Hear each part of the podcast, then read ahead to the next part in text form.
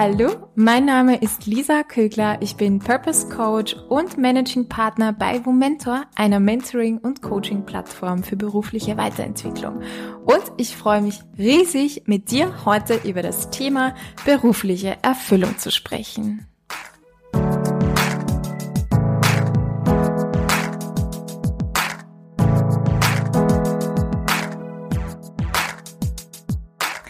Ich freue mich deshalb auch riesig, weil ich mit dir in den nächsten Minuten eines meiner größten Herzensanliegen teilen darf. Es geht ums Thema berufliche Zufriedenheit, um Erfüllung, darum die eigene Berufung zu finden, auch wenn das etwas pathetisch klingt, um mit dem eigenen Tun und Arbeiten einen Impact in der Welt zu haben.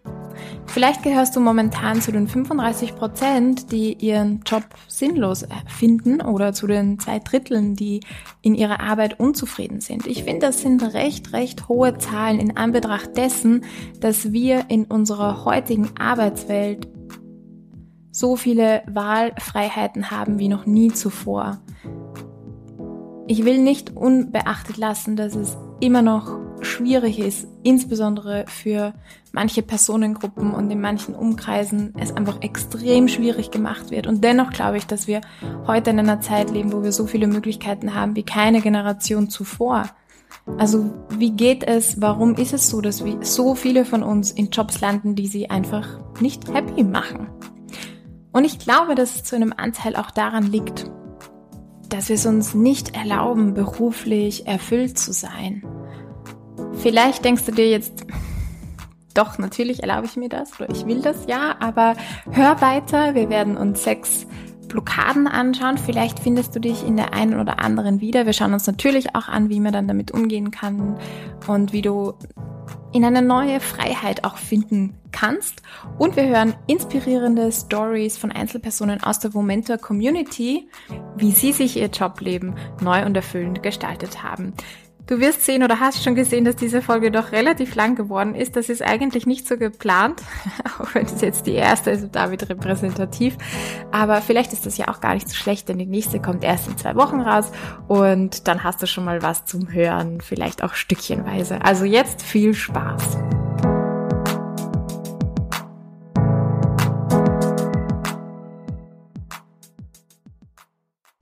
Ich habe mal vor der Uni Wien, noch vor Corona-Zeiten, eine Umfrage gemacht und habe die Leute gefragt, so wie gut kennst du deine Berufung, was hält dich davon ab, in deine Berufung zu kommen, wie sehr lebst du deine Berufung, das waren so vier Fragen.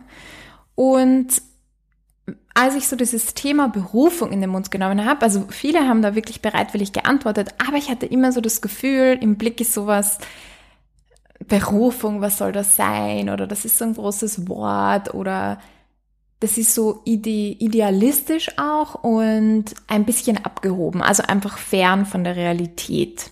Man muss schon so ein bisschen am Boden bleiben und ja, es braucht halt einen Job und damit man Geld verdient und da darf man irgendwie auch sich nicht so ausstrecken nach, was nicht, dem Himmel oder irgendwelchen komischen Ideen. Das finde ich eigentlich ganz spannend. Und ich möchte da jetzt noch ähm, ja einen Vergleich anstellen, weil wenn du wenn du dir dich zurückerinnerst, als du so jugendlich warst, Teenager, und du hast gedacht an deine erste große Liebe oder auch wen du mal heiraten wirst oder mit wem du zusammenkommen möchtest, dann war dein Bild wahrscheinlich schon davon auch geprägt, dass du dir gedacht hast, ja, du möchtest diese Person lieben. Du möchtest, dass da diese romantische Liebe ist, dass man sich einfach ganz, ganz toll findet und dass es nicht jetzt aus finanziellen Gründen ist oder aus ökonomischen Gründen oder weil eure Familien sich verbinden wollen. Nein, sondern weil es eine, aus dieser romantischen Liebe heraus. Und so wie wir uns in der Geschichte das erkämpft haben eigentlich, dass romantische Liebe ein wertvolles Gut ist und wir uns emanzipiert haben von, von diesem ökonomischen Druck, dass man eine Beziehung mit einem Menschen, eine Lebenspartnerschaft eingeht, aus ähm, rationalen Gründen, sagen, nein, muss auf rationaler Ebene schon ein bisschen passen, aber was zählt, ist, was das Herz sagt. Und jetzt im beruflichen Kontext habe ich das Gefühl, sind wir noch so auf dieser Ebene der Zweckehe. also äh, da erlauben wir uns noch gar nicht davon zu träumen, dass es sowas gibt wie eine romantische Liebe, dass im, im beruflichen Sinne, dass es sowas gibt wie die Berufung, wo man sich einfach total angekommen fühlt. Und ich möchte auch so ein bisschen ein Bild malen, weil ich das mal von einer Coachin auch gehört habe. Die Frage, hey, wie fühlt sich das eigentlich an, in der eigenen Berufung zu sein? Respektive, wie fühlt es sich an, auch nicht in der zu sein? Und ich konnte dann nur jetzt aus meiner eigenen Erfahrung berichten, aber da habe ich gesagt, so früher in meinem Job, mir war einfach klar, boah, ich will das definitiv nicht die nächsten zehn Jahre machen. Und es war einfach vom Gefühl her not good. also wirklich ähm, hat mich sehr belastet, muss ich sagen. Und war auch mit Zukunftsängsten verbunden, war mit mh, mm, wirklich auch, ich würde fast sagen, depressiven Phasen verbunden. Und das hat mich wirklich, wirklich krass runtergezogen, dass ich das Gefühl hatte, ich weiß nicht, was ich will und wo ich hingehöre und wie ich mit meinen Fähigkeiten und so an Impact oder ja, einfach was Schönes machen kann für diese Welt. Und ich glaube nämlich auch, dass dieser Wunsch etwas ist, was tief in uns drinnen verankert ist. Wenn wir kleine Kinder anschauen, dann wollen die immer helfen. Wir wachsen ja als soziale Wesen auf und deswegen ist das, glaube ich, auch so wichtig, dass mit dem, was wir tun und was wir machen, wir nicht nur einfach Geld verdienen, sondern auch etwas Wertvolles geben und oder produzieren und machen. Also ich glaube, dass das so ein Grundbedürfnis eigentlich ist, das in uns drin verankert ist. Jedenfalls, worauf ich eigentlich hinaus wollte, ist, wie fühlt sich jetzt auch, ähm, das, wie könnte sich das anfühlen, diese berufliche romantische Liebe, die Berufung. Und da würde ich sagen, dass dieses Gefühl von, ich bin im richtigen Ort, ich bin zur richtigen Zeit am richtigen Ort, ich tue gerade das Richtige. Und klar ist das nichts Statisches. Das ist nichts, wo man einmal angekommen ist und dann ist es immer so. Das darf wechseln. Aber mh, mm, da darf man auch flexibel bleiben. Aber es ist ein tiefes, tiefes inneres Bewusstsein oder Wissen darüber, es ist gerade voll richtig, es ist gerade voll stimmig. Und klar, das sind Herausforderungen, klar, das ist vielleicht auch mit Ängsten, mit Nervosität und so verbunden. Da ist nicht immer alles eitel Wonne, so wie auch in einer romantischen Liebe und Partnerschaft. Aber im Grunde vom, auch vom Gefühl her spüre ich, es ist sehr, sehr richtig, was hier gerade ist, was hier passiert, was ich hier gerade mache. Und ich will dich da auch jetzt einfach mal einladen, drüber nachzudenken, was löst dieses Bild eigentlich von aus in dir? Denkst du, dass das möglich ist oder denkst du, das ist nicht möglich, das ist zu weit weg, das ist zu unrealistisch und so weiter. Was kommen da vielleicht auch für Abers? Was kommen da auch für Erklärungen, warum das nicht möglich ist? Und diese Episode heißt ja die eine Entscheidung, die dein Arbeitsleben verändern wird. Was ist jetzt diese eine Entscheidung? Und diese eine Entscheidung ist die, sich diesen Traum wieder zu erlauben. Im Endeffekt ist es auch die Entscheidung, damit aufzuhören, sich selbst zu blockieren, dorthin zu kommen. Wir schauen uns gleich an, was diese Blockaden sind. Sechs davon werden wir uns anschauen. Es ist sehr simpel, damit auf, also wirklich einfach damit aufzuhören. Da muss ich noch nichts irgendwie anderes tun. Da muss ich einfach mal das erkennen und dann ähm, zu sagen, okay, ich will dort wieder hinträumen und ich gebe mich mit nicht weniger zufrieden als mit dem, was sich gut, richtig und stimmig anfühlt. Schauen wir uns jetzt die sechs Blockaden an. Und die erste liegt auf der Hand, nämlich, dass man die eigenen Wünsche bagatellisiert. Wenn man dieses Bedürfnis nämlich hat eigentlich nach beruflicher Erfüllung, dann liegt es auf der Hand, dass sich unsere Psyche irgendetwas einfallen lassen muss, wie wir mit dieser Diskrepanz von Ist-Zustand und dem, was wir eigentlich möchten, dass sie mit dieser Diskrepanz, dass wir da irgendeinen Umgang finden müssen. Und eine Möglichkeit ist, unsere Wünsche zu bagatellisieren, sie abzutun. Das hört sich dann so an, dass man sagt, ja, ich muss halt einfach realistisch bleiben, das sind nur Luftschlösser, die ich da baue und man verleugnet sozusagen seinen eigenen, seine eigenen Bedürfnisse, sein eigenes Gefühl, seine eigene Intuition, seinen eigenen Wunsch nach Erfüllung, nach Sinnerfüllung, nach was auch immer, nach Spaß, nach Freude, was auch immer es ist, was dir halt gerade fehlt. Und an der Stelle ist es ganz wichtig, deine Bedürfnisse wieder ernst zu nehmen. Wie ich schon gesagt habe, die Entscheidung zu treffen, damit einfach aufzuhören, deine, deine Bedürfnisse dort wieder hinzuhören, deine Träume nicht sofort abzutun, als das sind ja nur Träume eines kleinen Kindes und die Realität und das wahre Leben schaut eben anders aus. Gestehe dir ein, dass das Leben endlich ist, dass deine Zeit extrem wertvoll ist und dass du die einzige Person ist, die dich in beruflichen glücklich machen kann. Auch die einzige Person, die diese ja, Aufgabe hat. Vielleicht merkst du auch bei dir, dass du dich innerlich so beruhigst also, dass du zwar diese Wünsche und Sehnsucht irgendwie noch merkst und immer wieder kommen die hoch, weil auf Dauer kann man die nicht unterdrücken, aber dass du dich dann immer wieder so beruhigst. Bei mir zum Beispiel waren das dann Gedanken wie, ich bin jetzt gerade in einer Vorbereitungszeit, in einer Wartezeit und irgendwann kommt dann schon so das Richtige und irgendwann kommt dann schon so der Moment, wo ich weiß, ah ja, das ist es jetzt, irgendwie so eine Opportunity oder wo sich Türen öffnen oder wo mich irgendjemand fragt oder so. Ähm, oder ein anderes Beispiel, dass ich gedacht habe, mit dem habe ich mich auch so beruhigt, gedacht, ich wollte mich unglaublich gern Entwicklungshelferin sein und auch in Afrika arbeiten, in irgendeinem Land. Das war mir eigentlich nicht so wichtig, wo. Genau.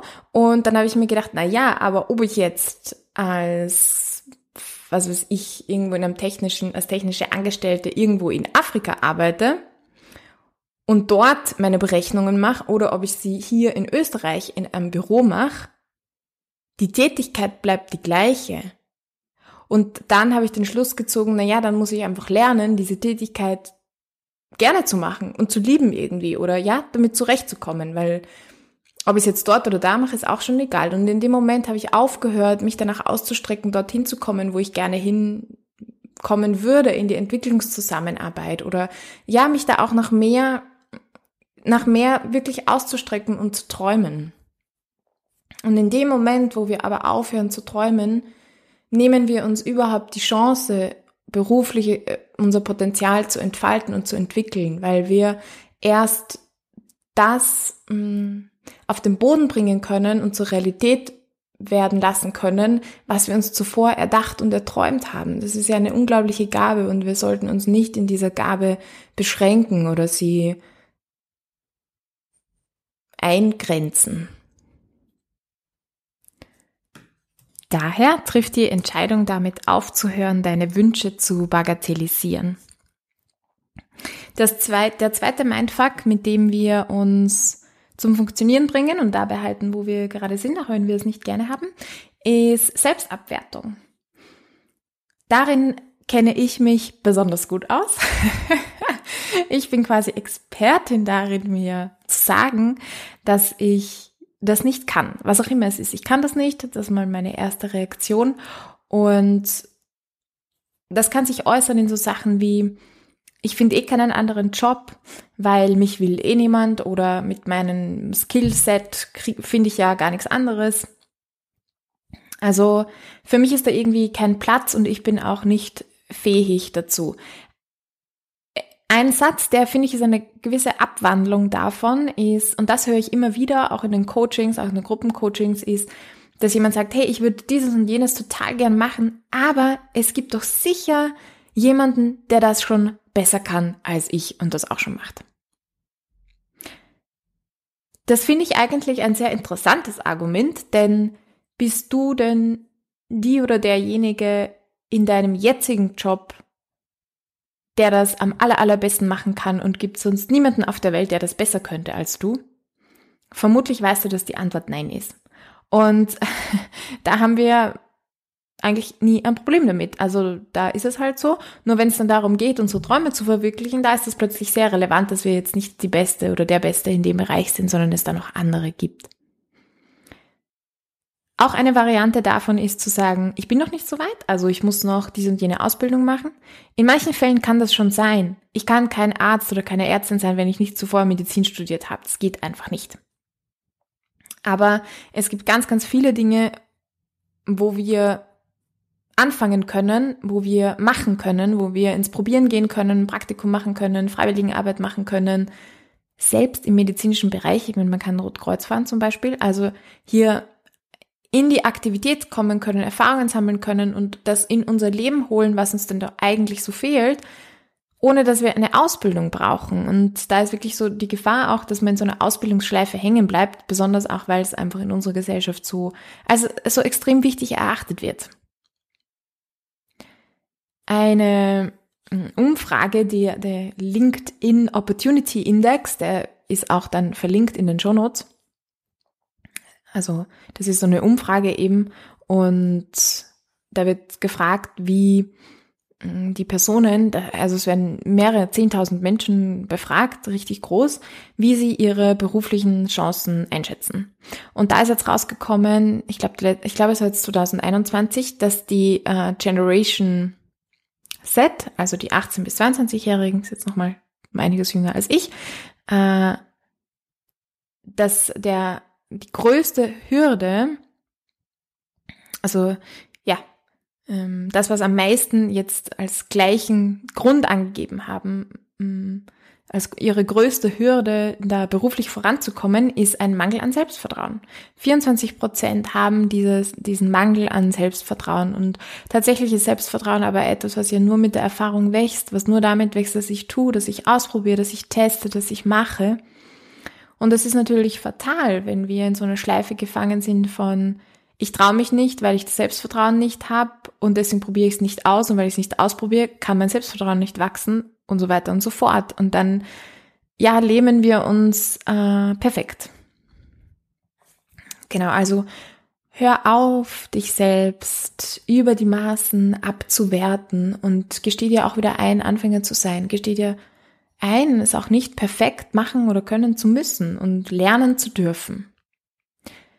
Jetzt kommen wir zum dritten Mindfuck und der ist, dass wir die Verantwortung für diese berufliche Erfüllung abgeben. Ja, dass wir sie nicht mehr übernehmen. Und eingangs habe ich das schon kurz gesagt, dass das bei mir auch ein Thema war. Also ich finde mich, glaube ich, ziemlich in jedem wieder, äh, wo, wo ich so den Gedanken hatte, ich muss entdeckt werden. Also wenn, ja, auch eine, eine sehr gute Formulierung. Wenn ich wirklich das Potenzial habe, etwas, keine Ahnung, großes, tolles, sonst irgendwas zu tun, dann werde ich entdeckt. Also da kann ich mich zurücklehnen quasi, weil wenn ich wirklich dieses Potenzial oder da eine Begabung habe oder so, dann kommt das schon raus, ja, dann wird mich da schon jemand entdecken oder ein Retter daherkommen oder jemand, der sagt, boah, du passt gerade perfekt auf dieses Projekt und dich haben wir gesucht und ich sehe das schon in dir. Ich schaue in deine Augen und ich kann es erkennen. You are the one. Ja, das ist natürlich Bullshit. Ähm, es liegt an einem selbst, Schritte zu gehen. Es liegt an einem selbst, das eigene Potenzial zu erkunden, es nach außen zu bringen, es sichtbar zu machen, für sich selbst und für die anderen. Ich glaube, die Person, die als allererstes an dich glauben wird, die bist du selbst. Ähm, die als allererstes spüren wird, hey, da ist noch mehr, das kommt von dir, das kommt von deinem Inneren und nicht irgendwo von außen.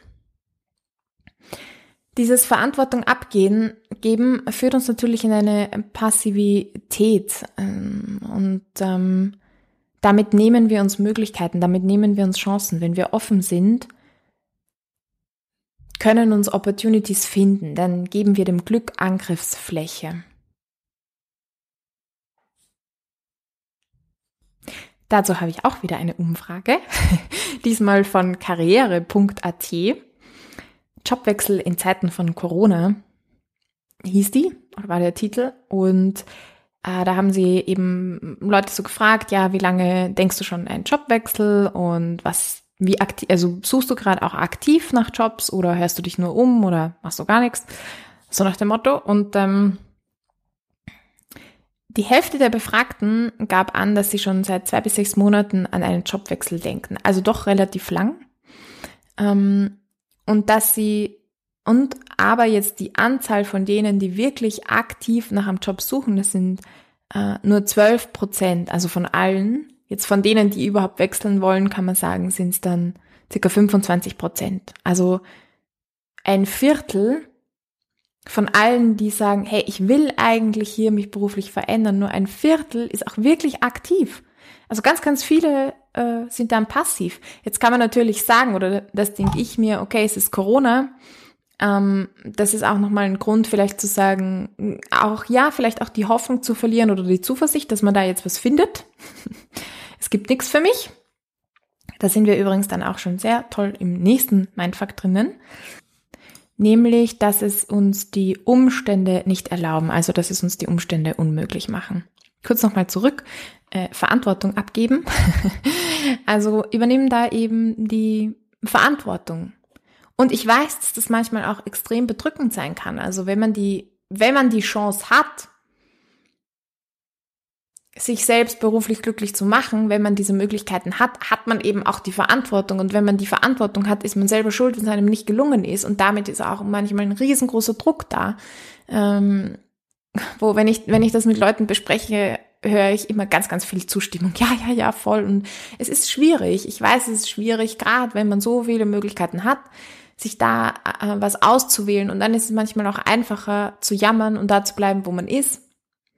Und sich diesem riesengroßen Berg irgendwie nicht stellen zu müssen. Aber es ist trotzdem die einzige Chance, dass es besser wird. Es ist trotzdem die einzige Chance zu finden, wo du sagst, ich bin angekommen, ich habe einen wertvollen Beitrag für die Welt, für andere und ich finde es cool und leibernd, ist äh, in diese Verantwortung reinzugehen und sich nicht davor zu scheuen, sich nicht vor Anstrengungen zu scheuen, sich nicht vor Entscheidungen zu scheuen, sich nicht vor ja all dem, was damit verbunden ist, zu scheuen, sondern jetzt einfach die die Entscheidung zu treffen und da lade ich dich jetzt wieder ein, dir bewusst zu machen, es ist in deiner Hand und du trägst dafür die Verantwortung. Also du kannst niemand anderen dafür blamen und auch nicht die Umstände. Und da kommen wir jetzt zum nächsten Mindfuck. Die Umstände machen es unmöglich. Ob das jetzt ist, dass man zu wenig Zeit hat, ob das ist, dass man zu wenig Geld hat, ob das ist, dass der Arbeitsmarkt das einfach nicht hergibt, ob man sagt, ich bin zu jung, ich bin zu alt. Das hat auch diese Umfrage ergeben von Karriere.at. Auch die findest du dann übrigens in den Shownotes. Ähm, genau, also dass das Alter einfach auch eine wichtige Rolle spielt. Und ja, und da möchte ich dir einfach dich auch wieder daran, ja, erinnern zu, und dir, dir das vor Augen zu führen, dass wir ja gerade in, in einem Industriestaat, wir gehören zu den reichsten Menschen dieser Welt. Wir gehören zu denen, die, die die meisten, die am wenigsten wirkliche Gefahren fürchten müssen, existenzielle Gefahren, äh, dass das, was passiert, wenn wir uns für diesen oder jenen Weg entscheiden oder dies oder jenes nicht machen, was aber gerade vielleicht gesellschaftlich anerkannt ist. Also äh, weder vor Verfolgung noch sonst irgendwas müssen wir uns wirklich fürchten. Und das ist ein sehr, sehr großes Privileg. Klar, ein unglaubliches Privileg. Aber wenn wir das Privileg haben, wenn du das hast, dann nutz es. Dann lass es nicht einfach da liegen, sondern mach was draus. Ähm, und ich habe ein ganz wunderbares Beispiel. Ich habe vor kurzem ein Buch gelesen. Ähm, ich schaue dann gleich nochmal nach, wie das heißt. Jedenfalls geht es um eine Frau, die also nicht, es geht um eine Frau, es ist geschrieben von einer Frau, es ist eine Autobiografie. Und sie hat in ihrer Jugendzeit den Holocaust erlebt. Sie war in Auschwitz interniert. Und ähm, genau. Und ist dann mit 19 circa, sie hat das überlebt, ist rausgekommen, äh, hat schnell einen Mann gefunden, Kinder bekommen, die sind nach Amerika ausgewandert, drei Kinder waren es und genau, hat sich dort ein neues Leben aufgebaut, was sehr, sehr, sehr, sehr hart war. Jedenfalls aufgrund dieser Umstände, weil sie auch kein Geld hatten, mit den drei Kindern und so weiter, hat sie erst mit über 30 Jahren zum Studieren angefangen. Also da war dann so schon ein Wunsch da, für sich selbst was zu tun und auch was zu lernen und so. Und da hat sie zu studieren angefangen mit Psychologie und in dem Buch beschreibt sie auch, dass ein Moment war, wo sie gedacht hat, wow, ich werde erst, also die ist erst mit über, knapp über 40 mit dem Studium fertig geworden, konnte sie es erst abschließen. Und ja, das ist natürlich spät und sie hat sich dann schon Sorgen gemacht. Mittlerweile muss man sagen, sie ist ähm, Sie ist eine Doktorin, sie hat noch das Doktorat gemacht, sie ist sehr, sehr anerkannte Psychotherapeutin, vor allem für Kriegsveteranen und Personen mit Trauma, äh, mit Traumatisierungen. Und sie hat Karriere gemacht. ich finde das unglaublich ermutigend, weil sie einfach so spät noch studiert hat. Dieses Buch, diese Autobiografie hat sie geschrieben, ihr erstes Buch im Alter von 90. Also Alter, jetzt zu alt, glaube ich, gibt's wirklich nicht, außer man kann irgendwie nicht mehr oder man hat die kognitiven Fähigkeiten nicht mehr oder die körperlichen Fähigkeiten nicht mehr aufgrund des Alters. Aber ansonsten ist Alter irgendwie echt keine Barriere. Zeit ist auch noch so eine Sache und damals, als ich äh, arbeiten war, 40 hm, Stunden in der Woche, meine Aufgaben und To-Dos hatte und so weiter, ähm, ich habe gemerkt, ich funktioniere am Morgen am besten und ich bin eben so ein Lerchentyp, ich bin mehr Morgenmensch, da bin ich irgendwie frisch im Kopf und da geht mir alles leichter von der Hand. Und dann habe ich mir gedacht, weiß ich noch, ich habe gedacht, okay, ich will eigentlich die meine besten Zeiten ähm, für meine berufliche Zukunft aufwenden und darin investieren. Und deswegen bin ich früher, etwas früher aufgestanden, beziehungsweise bin ich dann auch früher aufgewacht, weil mich das einfach so motiviert hat und habe halt dann die erste eine Stunde oder auch zwei Stunden vom Tag wirklich darin investiert. Ich habe mir Bücher gekauft, ich habe Coachingübungen gemacht und ich habe dann auch mit einem Projekt angefangen ähm, mit dem Vorläufer der jetzigen Expedition Y, ähm, mit einer Gruppe von, von Freundinnen und Bekannten. Und das hat mich unglaublich motiviert. Und klar, das ist auch anstrengend, aber in der Zeit muss ich sagen, hatte ich so viel Energie wie noch nie, weil mir das so einen Schub, so einen Boost gegeben hat, dass ich, dass ich das, so diese Hoffnung, diese Zuversicht und endlich tut sich was und ich tu was und ja, es war ziemlich genial und cool. Was es auch noch für Möglichkeiten gibt, deswegen finde ich es auch ein ziemlich schlechtes Argument zu sagen, ich habe keine Zeit. Äh, es gibt Möglichkeiten von Bildungskarenz, es gibt Möglichkeiten von Teilzeit. Ähm, es gibt auch die Möglichkeit im eigenen Leben zu schauen, okay, wo habe ich einfach gerade auch meine Prioritäten oder womit verbringe ich sehr viel Zeit? Wir verbringen oft sehr viel Zeit am Handy, am Smartphone, wir verbringen oft sehr viel Zeit beim Netflixen und Serien schauen und, und das, obwohl wir sagen, wir haben keine Zeit. Also, ich bin mir ziemlich sicher, dass wenn man möchte, dass man auch, dass man da auch Zeit oft finden, oft finden kann oder Möglichkeiten finden kann. Kommen wir zum fünften Mindfuck. Das ist ein ziemlich tricky one. Und zwar dass man leidet für den guten Zweck. Wie, was meine ich damit? Dass es uns ein moralisch erhabenes Gefühl gibt, wenn wir in diesem beruflichen Leidenszustand, sage ich jetzt, bleiben. Also wir bleiben dort in dem Job, in der Situation, weil wir das doch unseren Teamkollegen nicht antun können zu gehen, weil wir dort etwas verändern wollen, weil wir dort irgendwie was, diesen Spirit reinbringen wollen, wo wir eben denken, dass der dort fehlt und der, was uns auch unglücklich macht. Wir hören nachher noch eine Story von Adela dazu, die uns coolerweise aus der ähm, Momento Community das äh, drauf gesprochen hat, eine Voicemail gesendet hat.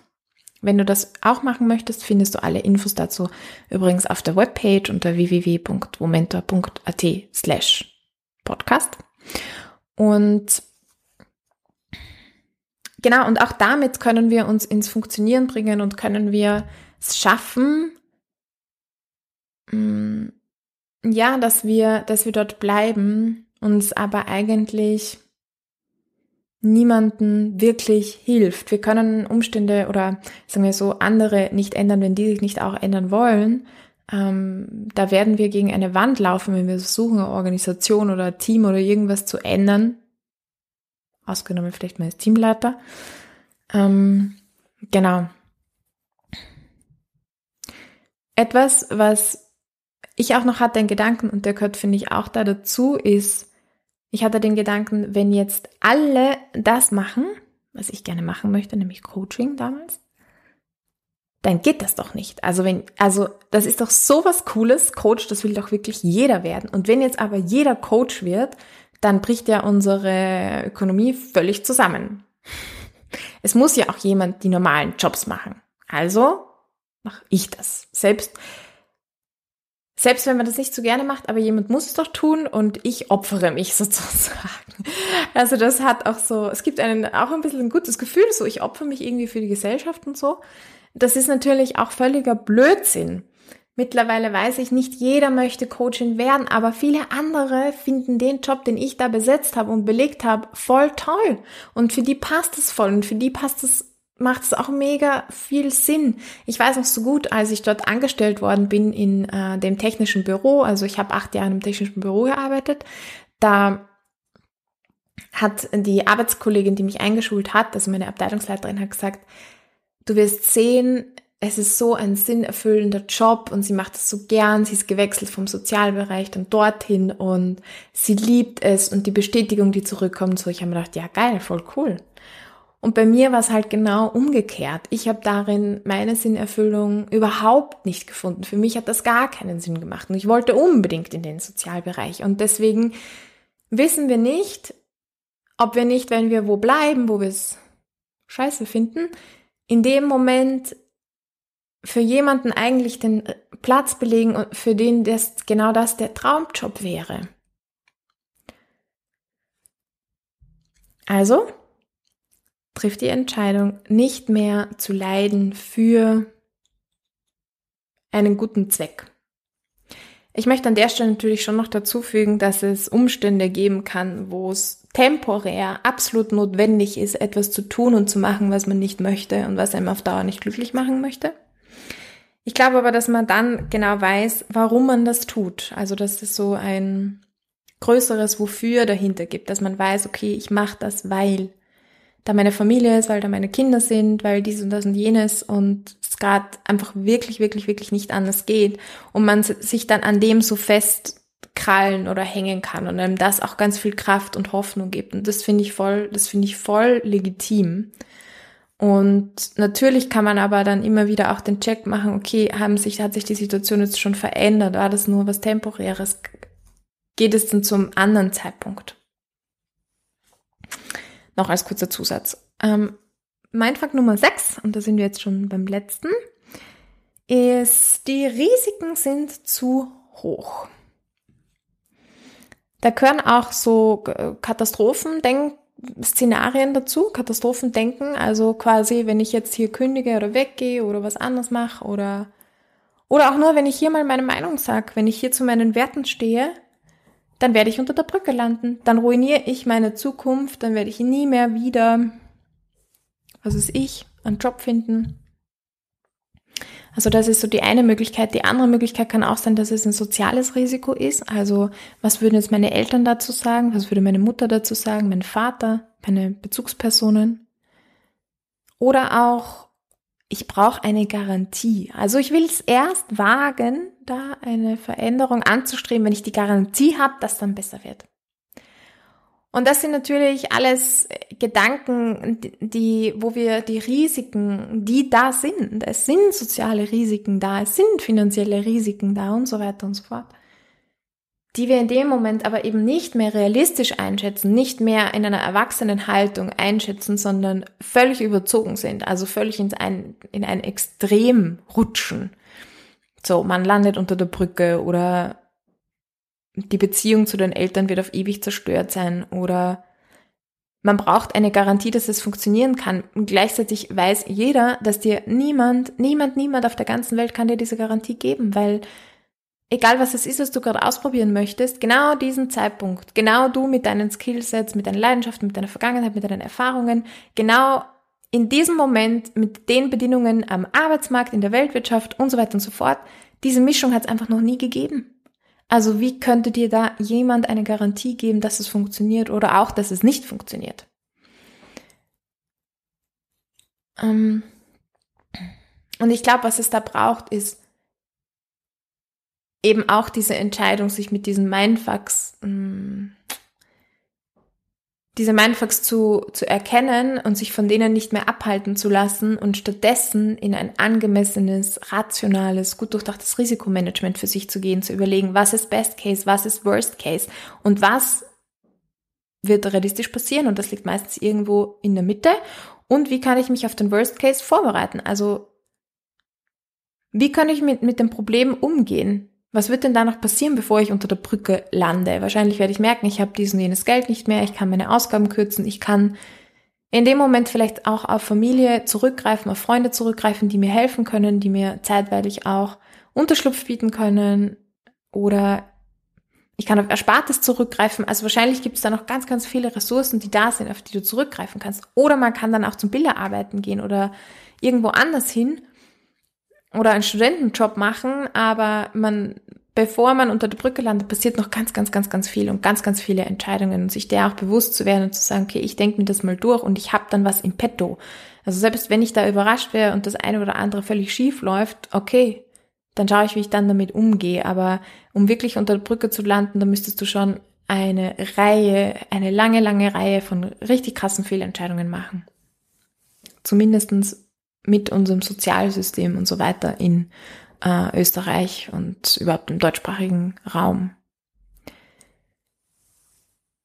Bei mir, da möchte ich auch noch kurze persönliche Anekdote geben, war die Entscheidung, für die Ausbildung zur Lebens- und Sozialberaterin dann total schwierig, weil ich schon sehr deutlich mitbekommen habe, dass ähm, es ja, meinen Eltern wichtig ist, dass ich das nur nebenberuflich mache. Und, ähm, und das hat auch sehr, sehr viel Geld gekostet, muss man auch sagen. Also sie zu machen, ähm, hat Geld, hat Zeit gekostet. Ah ja, und da kam noch auch noch dazu, dass ich in Bildungskarenz gehen wollte. Und dann meine Mama meinte, na ja, mach, also warte doch, bis du schwanger bist oder so und geh dann in Bildungskarenz. Warum jetzt? Also warum diese Möglichkeit für das eigentlich vergeuden? Im Endeffekt bin ich froh, dass ich es gemacht habe, weil ich bin immer noch nicht schwanger und das ist mittlerweile über sechs Jahre her und man kann unglaublicherweise sogar alle vier Jahre in Bildungskarenz gehen. Auf jeden Fall war das für mich total schwierig, ähm, mit dem umzugehen. Und mir ist die, mein die Meinung meiner Eltern auch sehr, sehr wichtig. In großen Entscheidungen. Und ich fand, das ist eine große Entscheidung. Und mich da dagegen zu stellen. Und was ich gemacht habe aber, ist, ich habe mir dann jemanden gesucht in meinem Umfeld, wo ich fand, der trifft gute Lebensentscheidungen und der kennt mich auch ein bisschen und habe ihn gefragt, was er dazu sagt. Also auch quasi ein Mentor. Und das hat mir extrem gut getan, weil er hat gesagt, mach es. Tu's. Ich glaube, es ist das Richtige für dich. Und auch meine, viele meiner Freunde und so. Also ich habe mir diesen Support geholt. Und ähm, ja, also auch da entscheide dich, nicht mehr das hinzunehmen, dass dir dein Kopf Risiken vorgaukelt und sie in unrealistische Extreme zieht. Nimm das nicht mehr hin, sondern geh da in die in dein erwachsenen Ich und, und schau dir das realistisch an, weil diese Fähigkeit hast du. Und find Lösungen für die Probleme, die da sind. Ich habe jetzt noch eine Umfrage. Ich habe heute irgendwie sehr, sehr viele Umfragen. Das ist auch wieder die von LinkedIn. Und da haben sie gefragt, was würde dich deinen beruflichen Zielen näher bringen? Dann gab es verschiedene Antwortmöglichkeiten und 76 Prozent haben gesagt Veränderungsbereitschaft. also die Bereitschaft zur Veränderung. Und ja, ich glaube, dass es um, im Kern auch darum geht, weil Veränderung etwas ist, was Angst macht, weil Veränderung etwas ist, was mit Instabilität einhergeht. Petra Bock, eine deutsche Coachin, zeichnet so eine schöne Veränderung, weil ich gar nicht weiß, ob sie das äh, die Urheberin davon ist, aber jedenfalls eine Veränderungskurve, also wo du wirklich so eine, wie so ein Graph vorstellen kannst, der unten anfängt, dann nach oben geht, einen Bogen macht, dann wieder nach unten.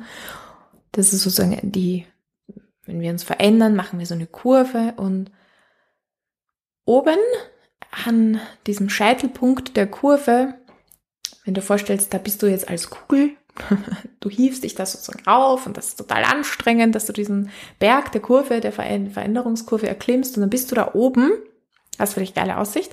Aber es ist ganz leicht, auf die eine oder andere Seite runterzufallen und es ist sehr, sehr instabil und es ist auch ein bisschen schwierig, hier das Gleichgewicht zu halten und du merkst, äh, irgendwie, äh, das Alte ist noch nicht ganz weg und das Neue ist noch nicht ganz da und es ist difficult, bis dass man dann wieder erst in dem Neuen, im Tal des Neuen sozusagen sich gesettelt hat und da angekommen ist. Und ach, dazu kenne ich jetzt gar keine Studien, ob tatsächlich der Mensch ganz grundsätzlich so veränderungsavers ist, also das eher ablehnt. Ähm, ich glaube, ja, wie auch immer, wie immer gibt es Menschen, die da, die das leichter finden und da irgendwie diesen Nervenkitzel, der damit verbunden ist, auch mehr mögen. Und dann gibt es solche, die das weniger mögen, damit schwieriger umgehen können. Mm, aber auf dieser anderen Bergseite liegt einfach, liegt das, was ich eingangs beschrieben habe. Und genau, also erlaube es dir, erlaube es dir zu träumen und triff, triff die Entscheidung, dich nicht mehr von den Mindfucks ähm, beschränken zu lassen. Wenn wir das nämlich tun, kann es passieren, dass wir unweise Entscheidungen treffen oder ja, diese hinderlichen Glaubenssysteme, Überzeugungen, diese Mindfucks, die ich da gerade beschrieben habe. Und die sind ja knifflig, weil die so in, sich ineinander fügen und so ein stark, wirklich starkes, starkes vernetztes System bilden, das unser Weltbild dasteht. Und das ist total schwierig, da rauszukommen aus dem oder sich da dagegen zu stellen. Aber mh, mm,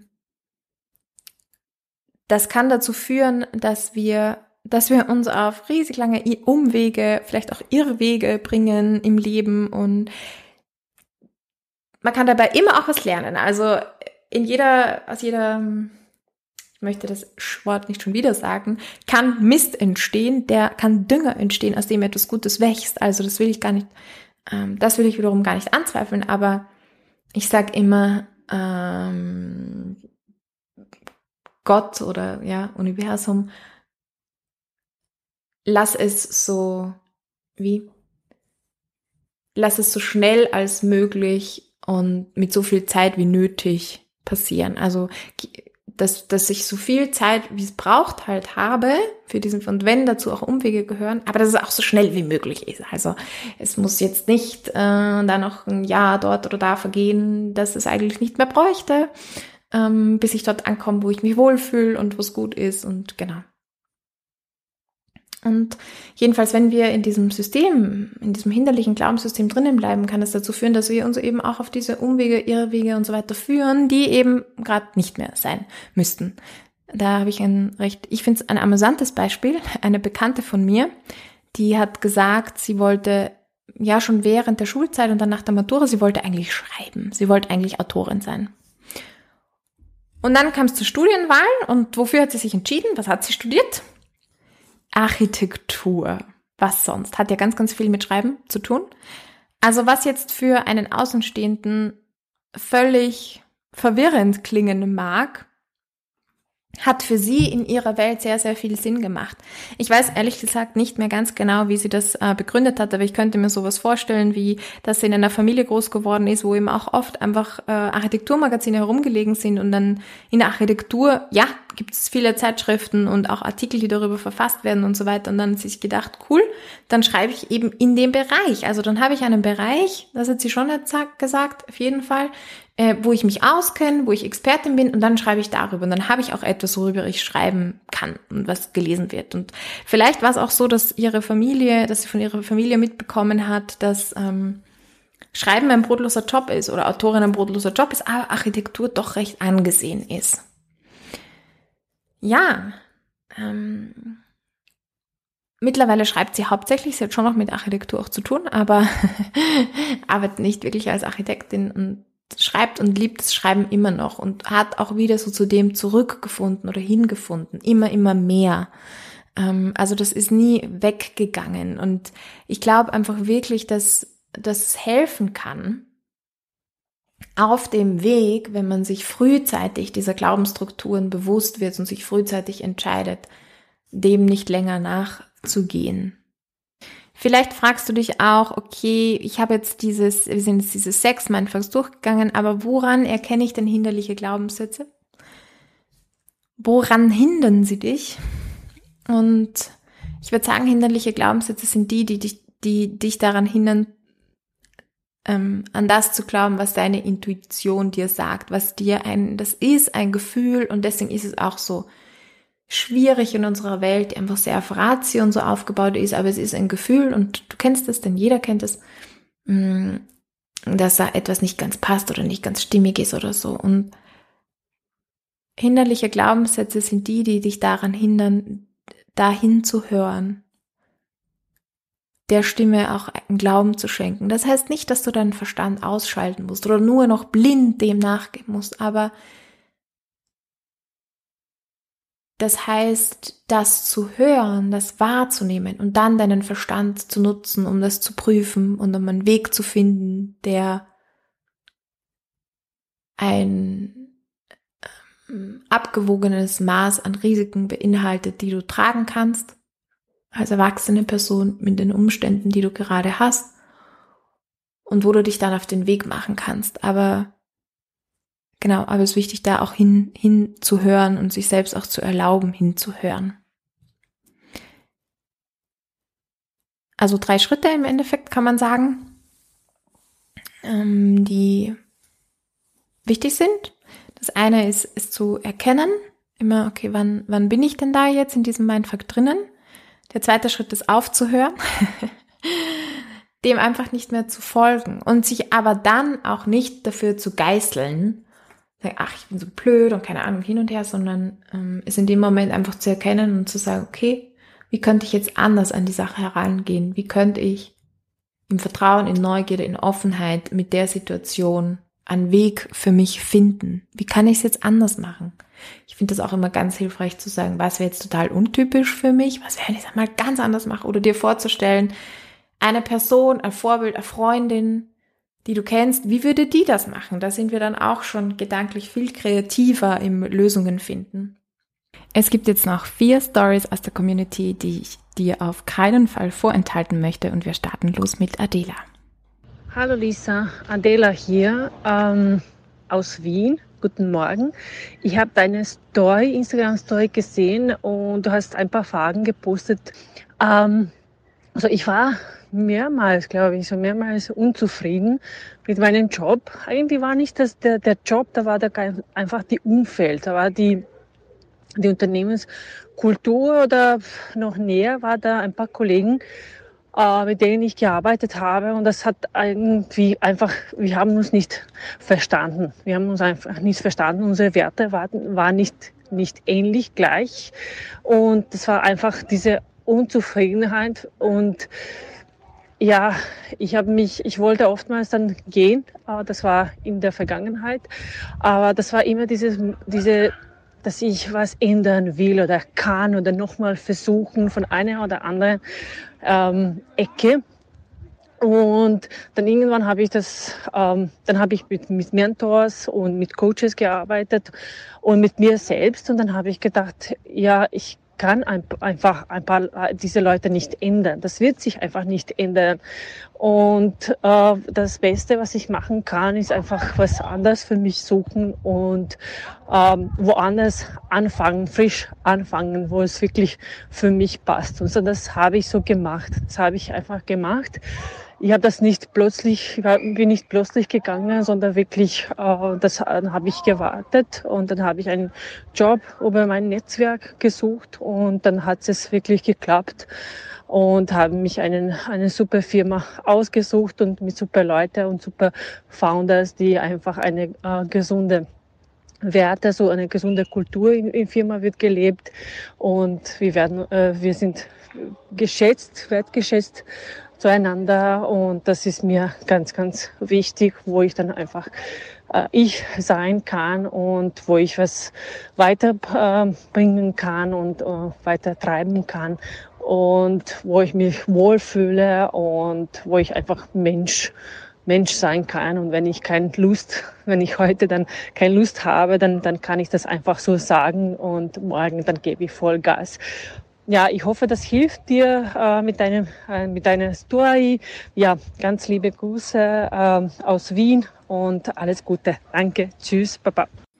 Bei Adela können wir wirklich, also finde ich, ist voll das gute Beispiel dafür zu sagen, ich bleibe jetzt nicht mehr wofür, hm, für diesen guten Zweck eben, wie ich gesagt habe, also weil ich hier etwas verändern möchte, sondern äh, ich schaue jetzt mal auf mich und gehe für mich den richtigen Weg. Hallo, ich bin der Erik. Ich habe bis vor einem Jahr im Marketing in einer kleinen Firma gearbeitet Und ja, habe mehr und mehr gemerkt, wie ich irgendwie unmotivierter und antriebsloser wurde und wusste, ich muss irgendwas ändern. An der Arbeit an sich lag es eigentlich gar nicht so sehr. Ich habe einfach gemerkt, ja, ich glaube, andere würden diese Arbeit, hätten sie als sehr sinnvoll vielleicht empfunden und ich habe einfach gemerkt, das ist für mich nicht mehr, ja, nicht mehr sinnvoll und habe angefangen, mich umzuorientieren und auch zu hinterfragen, äh, was ich eigentlich machen möchte. Und es gab schon lange den Traum von der Selbstständigkeit. Ähm, und ja, ich habe das dann Schritt für Schritt hinterfragt und dann auch durchgezogen.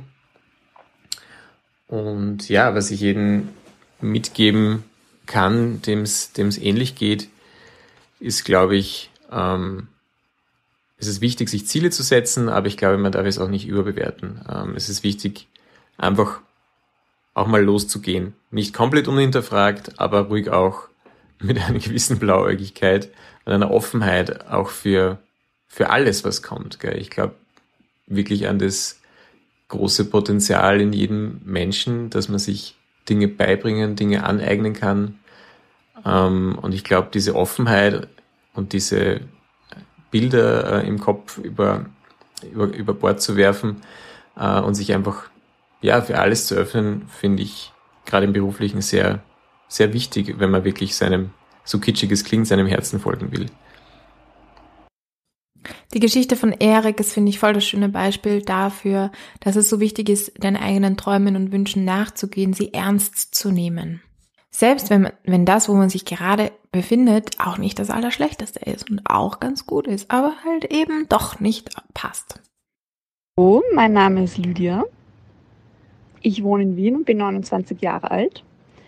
Ich war nach meinem Studium als Sonderschulpädagogin tätig das war auch ganz cool. Gleichzeitig habe ich aber auch gewusst, das möchte ich nicht mein Leben lang machen. Und ähm, habe dann auch recht spontan die Entscheidung getroffen, zu kündigen. Nicht, weil ich irgendeinen anderen Job in Aussicht hatte oder eine andere Ausbildungsstätte, sondern einfach, weil ich wusste, dass das noch nicht der Ort ist, wo ich ähm, sein möchte. Ich hatte, würde ich sagen, Vertrauen, wenn sich Herausforderungen in den Weg stellen, denke ich mir immer, hey, vielleicht wird das eh total cool, vielleicht lerne ich was dabei. Und mein Weg führte mich dann nochmal zur FH. Ich habe soziale Arbeit studiert. Das hat mich Überwindung gekostet, weil ich eigentlich nie gerne studiert habe oder gelernt habe. Ähm, mir das einfach schwerfällt. Aber ich habe gewusst, dass ähm, ich den Abschluss brauche, um das zu machen, was ich gerne machen möchte, nämlich im Sozialbereich tätig zu sein, ähm, Jugendlichen eine Stimme zu geben, und ähm, ja, mitzuarbeiten, dass Jugendliche ihr Potenzial entfalten können. Heute bin ich in einem Startup tätig und wir fördern Chancengleichheit für Jugendliche äh, im Bildungsbereich und ich finde es richtig geil.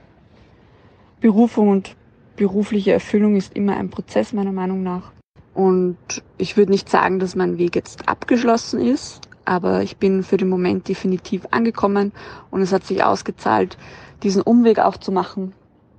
Dieser Weg war auch gut für mich. Ich habe viele Erfahrungen gemacht, die jetzt äh, da, wo ich jetzt bin, auch sicher gut eingesetzt werden können.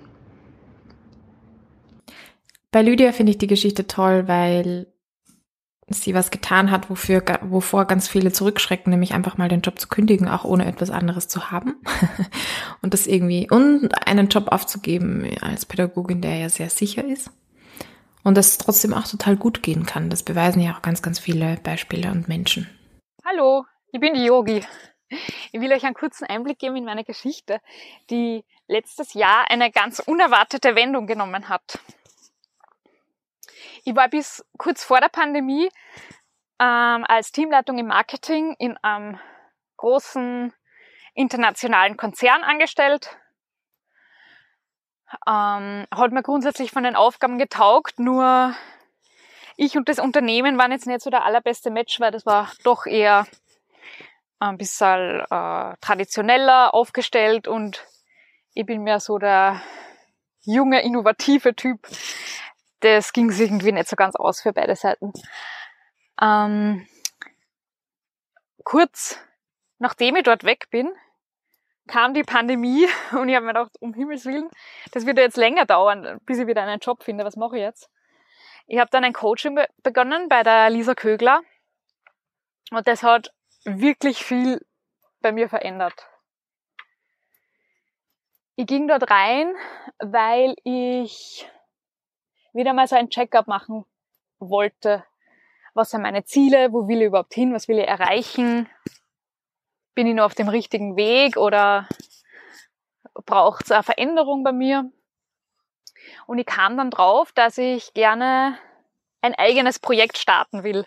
Etwas eigenes kreieren und schaffen, das nur aus mir kommt und das ich so gestalten kann, wie ich es will.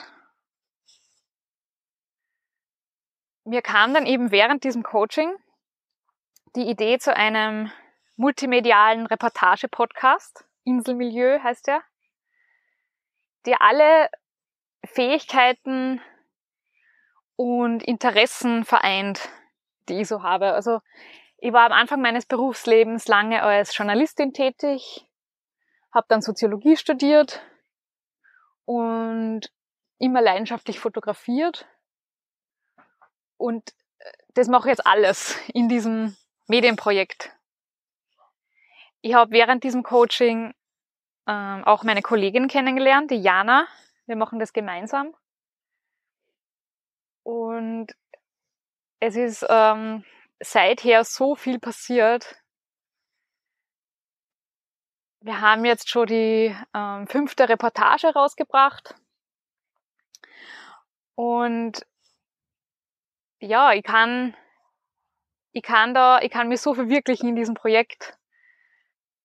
Das ist total faszinierend, dass ich das jetzt habe und vorher äh, irgendwie, vorher hatte ich halt mein eigenes Ding nicht. Ähm, naja, jedenfalls ist dieses, der Podcast nur eines der Dinge, die ähm, aus diesem Coaching entstanden sind. Ähm, das zweite ist meine Selbstständigkeit. Ich hatte vorher nie den Wunsch, äh, mich selbstständig zu machen. Oder die Idee oder so. Jedenfalls hat mir dann das Arbeiten an meinem eigenen Projekt so viel Spaß gemacht, dass ich mir, dass mir irgendwie das Gefühl gekommen ist, das ist so ein anderes Leben, wenn man für seine eigenen Dinge arbeitet, also wenn man einfach nur angestellt ist und das ausführt, was man halt ähm, aufgetragen bekommt. Und ähm, ich habe jetzt im Jänner meine eigene PR-Agentur gegründet. Ähm, ich war im vorher schon viele Jahre in der Kommunikation tätig und habe mir meinen Fokus ähm, auf Frauen, Unternehmerinnen, Expertinnen gesetzt, weil ähm, Frauen in den Medien ziemlich stark unterrepräsentiert sind und ich möchte das mit meiner Arbeit und mit meinem Know-how aufbrechen. Genau, von daher kann man sagen, das Coaching war für mich ähm, komplett richtungsverändernd. Hat mir wo ganz woanders hingeführt, was ich mir nie gedacht hätte am Anfang. Ich bin jetzt gerade in Portugal. Äh, es ist mein erster Urlaub, seit ich selbstständig bin und ich habe den Urlaub ein bisschen verlängert, damit ich ähm, ausprobieren kann, wie es ist, vom Ausland aus zu arbeiten, so wie eine digitale Nomadin. Und ich muss sagen, es funktioniert gut. Es ist ähm, eine große Freiheit, die man hat.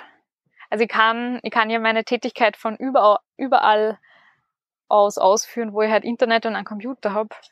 Und das habe ich jetzt probiert und habe hier von Lissabon aus äh, gearbeitet mit dem Blick über die Stadt und das wäre niemals möglich gewesen als Angestellte somit kann ich alle nur ermutigen, ähm, den eigenen Weg einzuschlagen. Aber wenn er komplett ungewiss ist und man nicht weiß, was, was man dann erwartet oder wie das überhaupt wird. Aber das weiß man sowieso nie. Es ist jedenfalls eine total spannende Reise und es hat sich seit diesem, also in diesem einen Jahr so viel ergeben. Wir haben bei Inselmilieu schon unsere erste Ausstellung gemacht ich habe schon unterschiedliche Kunden in meiner PR-Agentur. Viele Medienberichte sind schon entstanden. Ich habe so viele neue Leute kennengelernt. Also es ist ähm, sehr schön, was sich da alles ergeben hat. Go for it. An Yogis Geschichte finde ich total lehrreich, dass sie sich so, dass sie diese Verantwortung so übernommen hat für sich und ihr Glück und in der Situation, wo sie gedacht hat, hey, das hilft mir, jetzt einfach auch diesen Support gesucht hat und dabei auch wieder dem Glück Angriffsfläche gegeben hat, offenbar Opportunities für sich geschaffen hat, äh, die sie dann auch genutzt hat und wo eben Dinge passiert sind, die für sie total unerwartet waren. An der Stelle möchte ich wirklich Danke sagen für all eure tollen Beiträge aus der Momenta Community. Wenn auch du mal deine Erfahrungen, deine Meinung, deine Tipps teilen möchtest, dann kannst du das tun. Du findest dazu die Möglichkeit auf der Webpage www.momentor.at slash podcast. Ich möchte noch ganz, ganz kurz eine Zusammenfassung machen, bevor wir wirklich enden, weil es ist eine mega lange Episode. Das war überhaupt nicht geplant und das wird auch wahrscheinlich nicht so schnell wieder passieren. Und zwar die Entscheidung, die dein Leben verändern kann, ist wirklich zu sagen, okay, ich höre auf mit diesen Mindfucks, ich höre auf mit dieser Selbstsabotage, ich höre auf, mich dazu zu zwingen, zu funktionieren in etwas, das ich nicht mag. Verantwortung abgeben, die Umstände, die es unmöglich machen, äh, leiden für den guten Zweck und zu sagen, die Risiken sind zu hoch. Ja, und da jeweils die Entscheidung zu treffen, okay, so nicht mehr, ich mache es anders, ich erkenne es ähm, ich höre damit auf und ich mache es anders. Diese drei Schritte. Wir sind am Ende angelangt. Und wenn es dir gefallen hat, dann freue ich mich sehr, sehr, sehr, wenn du diesen Podcast abonnierst auf deiner Lieblingsplattform. Und wenn du mal vorbeischaust bei uns auf Instagram at momentor_at, auch auf unserer Homepage natürlich. Und ich freue mich riesig, wenn wir uns dann in zwei Wochen einfach ähm, wiederhören. Wenn du bis dahin gerne mehr zum Thema hören möchtest, dann kannst du auch auf meinen ehemaligen Podcast schauen. Der heißt Mehr vom Guten, ist immer noch online und in der letzten Episode erzähle ich auch, warum daraus Purpose Beat geworden ist. Ich freue mich sehr, wenn wir uns in zwei Wochen wieder hören und bis dahin alles Gute und folge deinem Purpose Beat.